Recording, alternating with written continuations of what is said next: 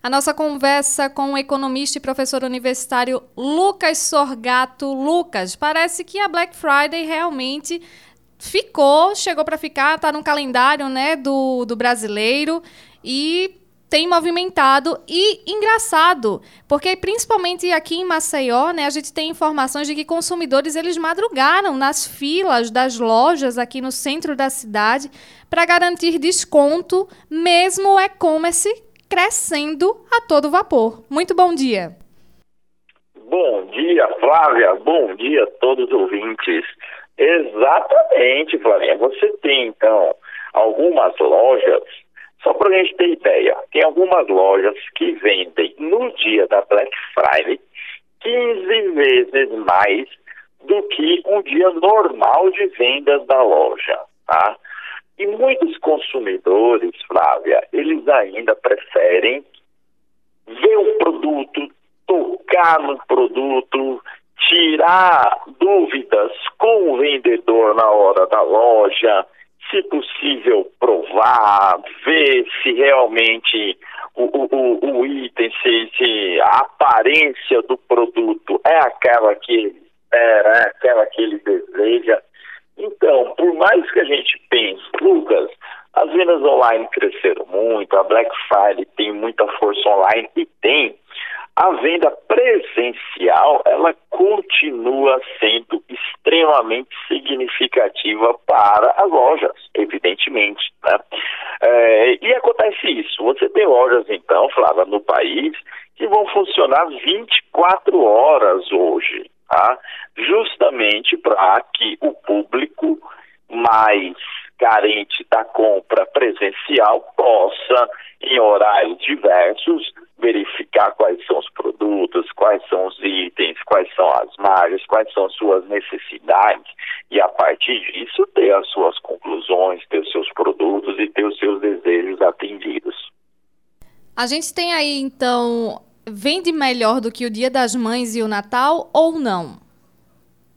Olha, hoje a Black Friday, Flávia, ela se consolidou como uma um, um, dia, né, como um calendário extremamente interessante.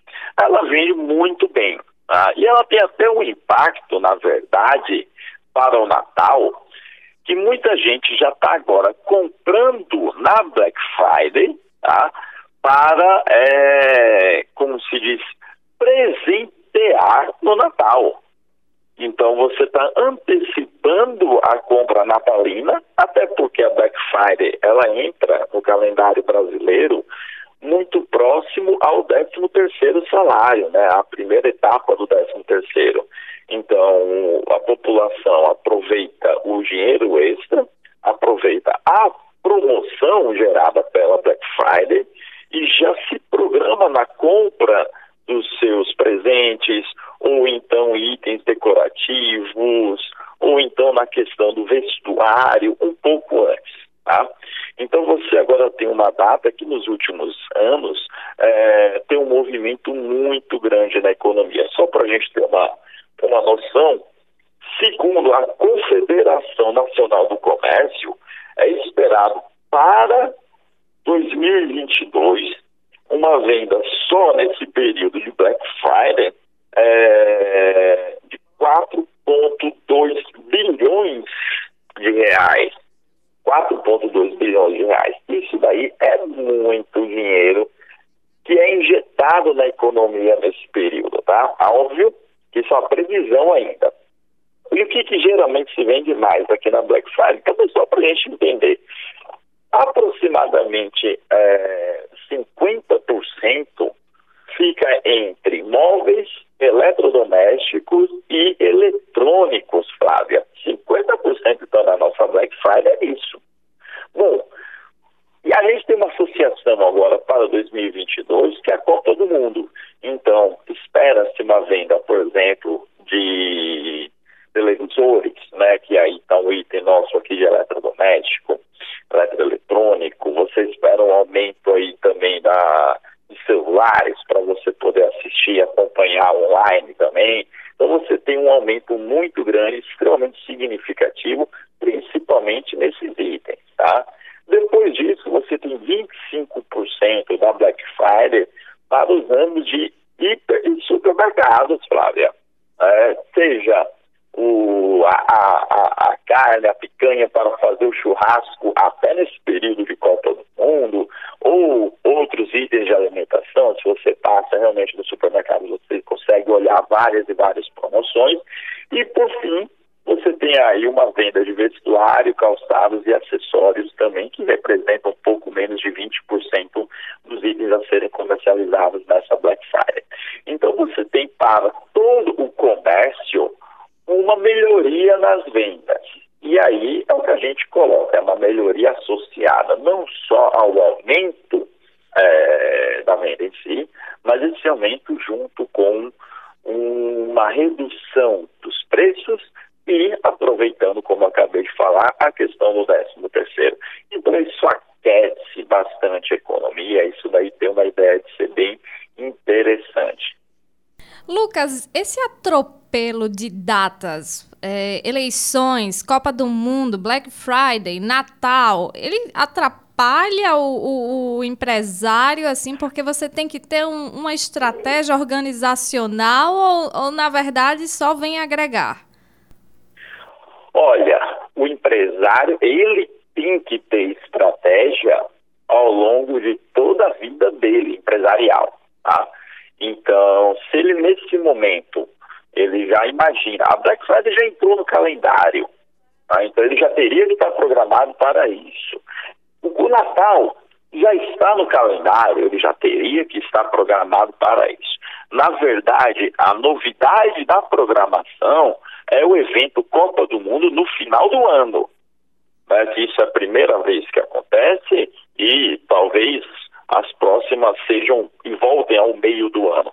Então, a programação específica que o empresário tem que ter na estratégia dele, ela já ocorre todos os anos, tá? Então, a novidade hoje seria ao agregar a Copa.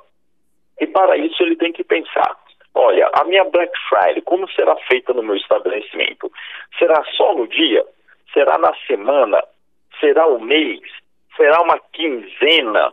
Será uma pós-Black Friday, o que, o, como que a gente vai fazer aqui? Tá? Essa organização tem que ser feita antes e não na semana.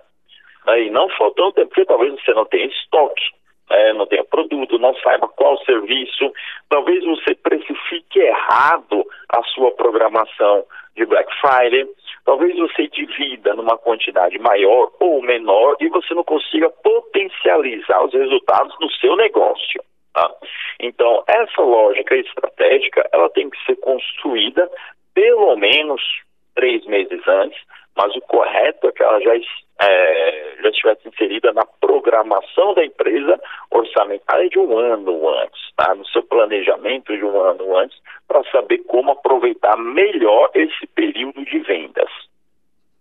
Lucas, já que estamos falando de compras, né? A gente teve aí, a gente sabe que com as eleições o comércio ele fica aquecido, né? Porque entra mais dinheiro, assim, pessoas elas ganham ainda mais com com a política, né, com as campanhas eleitorais. A gente tem aí o 13º também entrando e saiu uma pesquisa da do CNC do endividamento reduziu aqui em Maceió 2,7% em outubro, após sete meses seguidos em, em alta. Então, como é que o consumidor ele deve ter cuidado com essas promoções para que ele não precise, não, não se endivide novamente, né? Como esse, para que esse índice ele não suba novamente.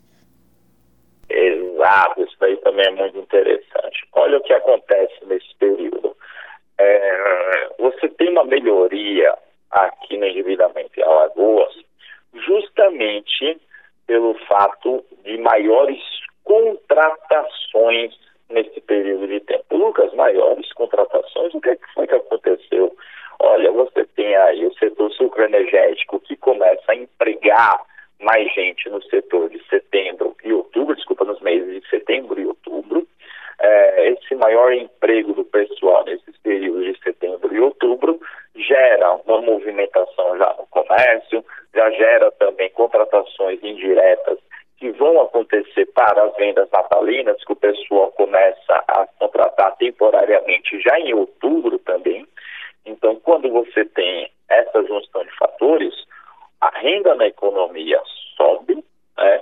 é, o pessoal começa a gastar, começa a colocar um pouco mais de recursos girando, por consequência, com a renda aumentando, o endividamento relativo ele reduz. Tá? O que não pode acontecer, e você falou muito bem, Flávia, é o pessoal pegar essa renda, pegar um trabalho e sem uma determinada segurança, imaginar que isso vai perdurar por um longo período de tempo e se endividar mais novamente. Aí é um problema que a população tem que parar, né, tem que analisar, tem que pensar como que a gente faz para, de fato, é, gerar um, um, um, ciclo virtuoso na economia. Tá? Então, eu paro, olho, reduzir o endividamento. Posso gastar mais? Eita, Lucas, posso porque eu tenho agora um espaço de renda extra. Não, Lucas, eu não posso. Por quê? Porque eu estou vendo que esse meu recurso daqui ele só vai até julho, ele só vai até fevereiro, ele só vai até abril. Aí depende de cada um, Flávia. E pensando, olhando no futuro, Lucas, a expectativa de vida do brasileiro aumentou para 77 anos, foi o que informou o IBGE numa pesquisa que saiu agora há pouco. O que isso nos traz, o que isso quer dizer para o brasileiro? Exatamente isso. O IBGE, então, ele divulga, é, divulgou agora há pouco, né? A pesquisa que seria da tábua completa de mortalidade, né? E essa tábua, ela teve aí um, um aumento na sua expectativa de vida, tá? Bom, o que, que a gente pensa nisso daí? Isso é extremamente importante, é uma situação que a gente tem que olhar e ver muito bem. Se a expectativa de vida ela aumenta, significa dizer, em outras palavras, que você tem aí uma população agora vivendo mais e, se possível, vivendo melhor. Tá? Houve uma redução da expectativa de vida, Flávia, nos anos de pandemia. Tá? Isso daí foi uma situação inédita no mundo todo, onde você tinha tido uma redução é, média de quase 3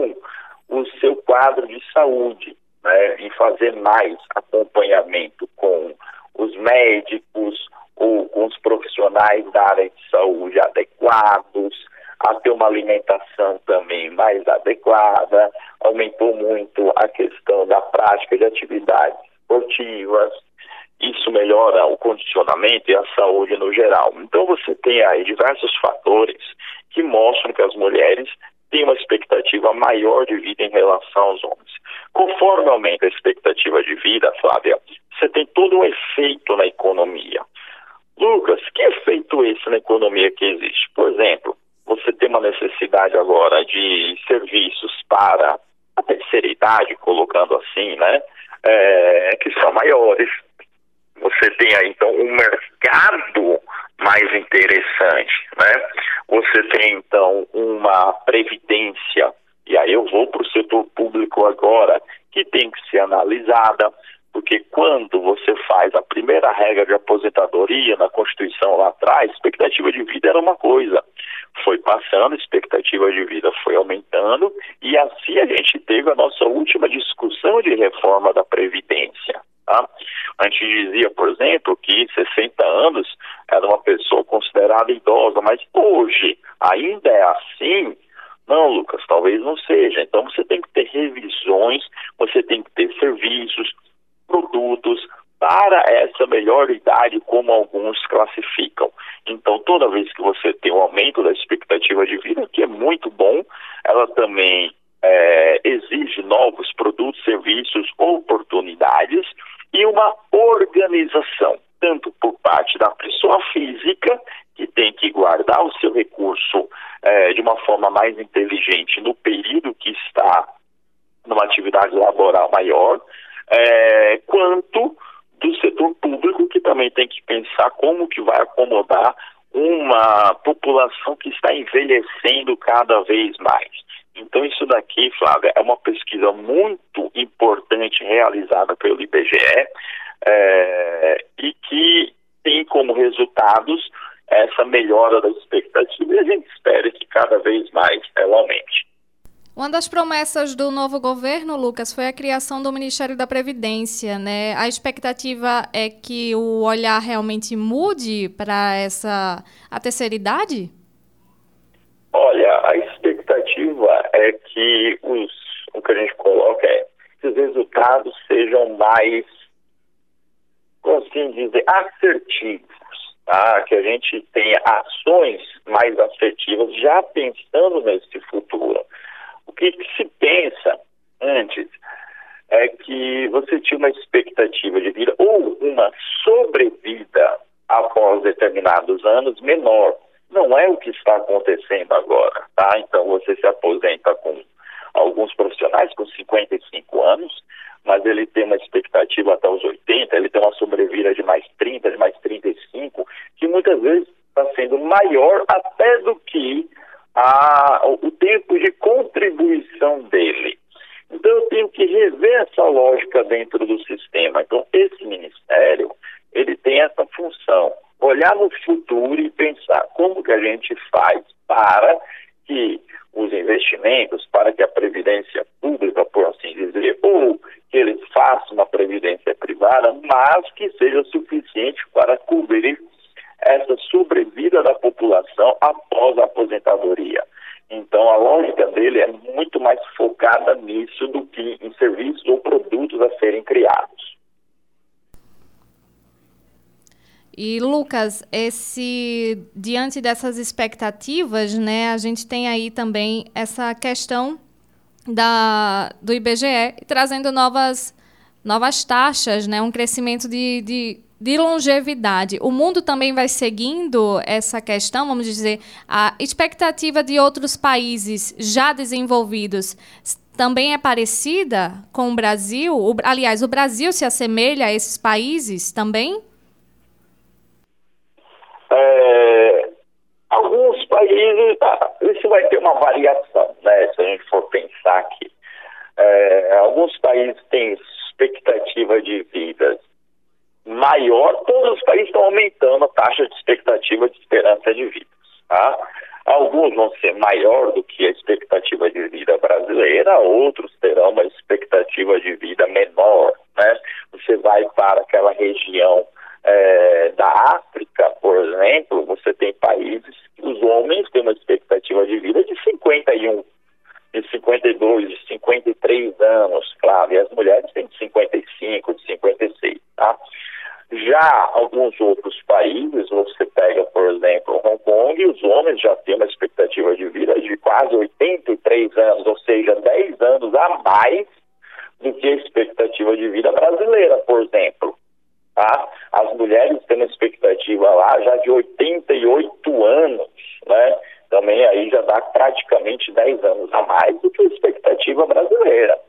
O mundo todo teve um aumento da expectativa de vida e vem tendo esse aumento da expectativa de vida ao longo das últimas décadas. Você tem o desenvolvimento de vacinas, desenvolvimento de medicamentos, a melhoria da alimentação, é, o cuidado com o corpo e por aí vai. Então, tudo isso daí influencia nessa questão de expectativa de vida, o que é extremamente interessante, tá? Então, quanto maior a expectativa de vida, também está associada a um maior desenvolvimento socioeconômico, Flávia.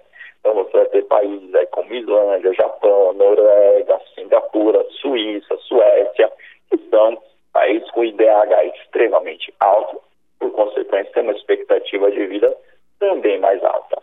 Eu tô madurão, passei da flor da idade, mas ainda tenho alguma mocidade. Vou cuidar de mim pra não acontecer. Vou comprar ovo de codorna pra comer. Pois é, né, Lucas? Todo mundo quer envelhecer, quer envelhecer saudável, quer envelhecer sadio, e chegar com qualidade de vida, né? Exatamente isso, Flávia. É o objetivo de todos. Vai um ovinho de codorna para comer? Será que de repente vai fazer uma diferença aí, né? eu acho que o ovinho de codorna, como petisco aperitivo, principalmente para os jogos agora da Copa, eu acho que ele é válido, Flávia. Exatamente. 9 horas e 59 minutos. Lucas, foi um prazer conversar contigo aqui no CBN Maceió. Prazer foi todo meu. Um abraço para todos. De codorna pra comer, o meu problema ele tem que resolver. A gente conversou com o economista e professor universitário Lucas Sorgato. Vamos então ao repórter CBN. Vou cuidar de mim pra não acontecer. Vou comprar ovo de codorna pra comer. Eu quero ovo de codorna pra comer. O meu problema ele tem que resolver.